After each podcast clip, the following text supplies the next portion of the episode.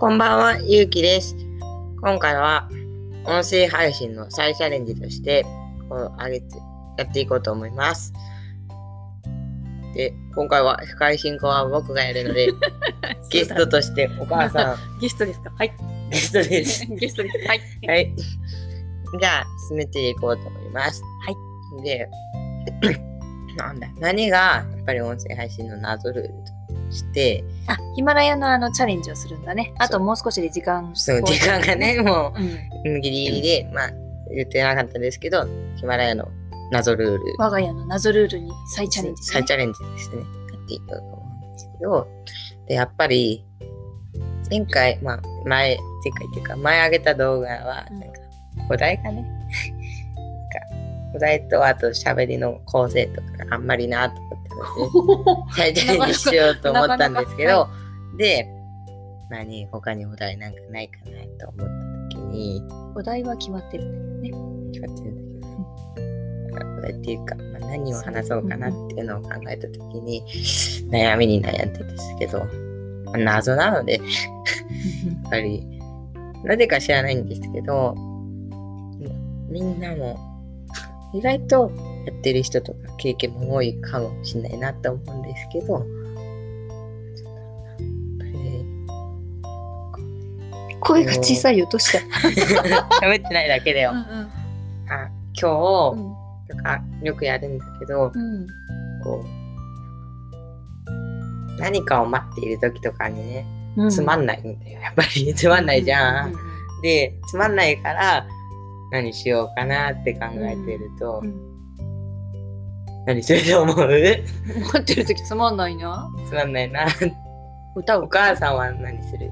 歌う鼻歌。歌。鼻歌だね。それ勇気で。それ勇気で。まあ、こんな感じなんだけど、うんやっぱり学校に行ったりとかもしてるから、あとはお母さんでもたまにやったりもするけど、やっうん。ぱりね、人がいるから、うん人とやっぱり何かやりたいじゃん。うんうんで、うん。そこでね、普通は例えば隣の人とか喋るんだけど、なんか喋ると、やっぱり先生とかさ、それ授業中の話？授業中じゃないよ。給食の街とかでさ、はいはいするから、うん。で、それで、先生に言われるから、ん。6年生とは思えないことをやっているんだけど、うん。まあ、普通にうん。待ち時間はうん。じゃんけんをしているんだよ。ああ、じゃんけんね。じゃんけんっていうかね、手話で会話するみたいなイメージ。ああ、今コロナだから。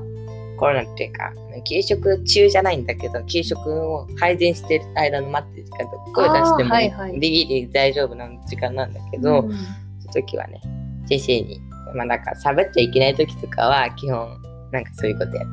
そういうことっていうの？じゃんけん。じゃんけんとかそういう手話で、うん。なんか声は出さないけど、でもなんか会話をしてるってこと？で、こう、机の端っこから机の端っこで会話してたりとか。ん。で、なんか、やってたら、うん先生に止められたんだけどね。うん。まあだけど、やっぱりそういうのはいいよ。だってさ、うん。なんか逆にうん。手話の方がうん何か伝えられるっていうか、うんそれ謎ルールにつながるの？手話はいいよって言われて、うん、そうだね。あ謎ルールは、まあ、こりつきみたいなもんだけど、こんな感じかな。なんか、黙った時間で喋っちゃいけないときは、なんか近くの人とじゃんけんをしたりするみたいな、うん、それが謎ルール。うんけ決まってそれをやるから、うん。ルールってな、うん。も当てはまるし、あと なんか意外と謎だけど、なんか、小学生とかさ、なんか一応小学生なんだけど、うんうんそ小学生とかはやっぱりじゃんけんするじゃん、うんうん結構。だからね。でも、なんとなくさ、身に覚えないそんなことしてるなっていう感じゃんけん？じ。なんかつまんない時とか喋っちゃいけない時とか、手話使ったりしなかった？うんあんまり手話はしないかな。手話しないかな。お絵描きとか。耳かきとか。うん 何何？いや、ちょっとね、頑張って考えたのがそれなんだね。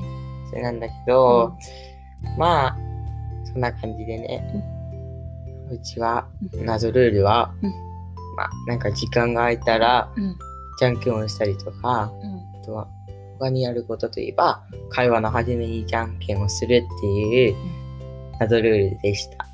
はい。はい。ええはい。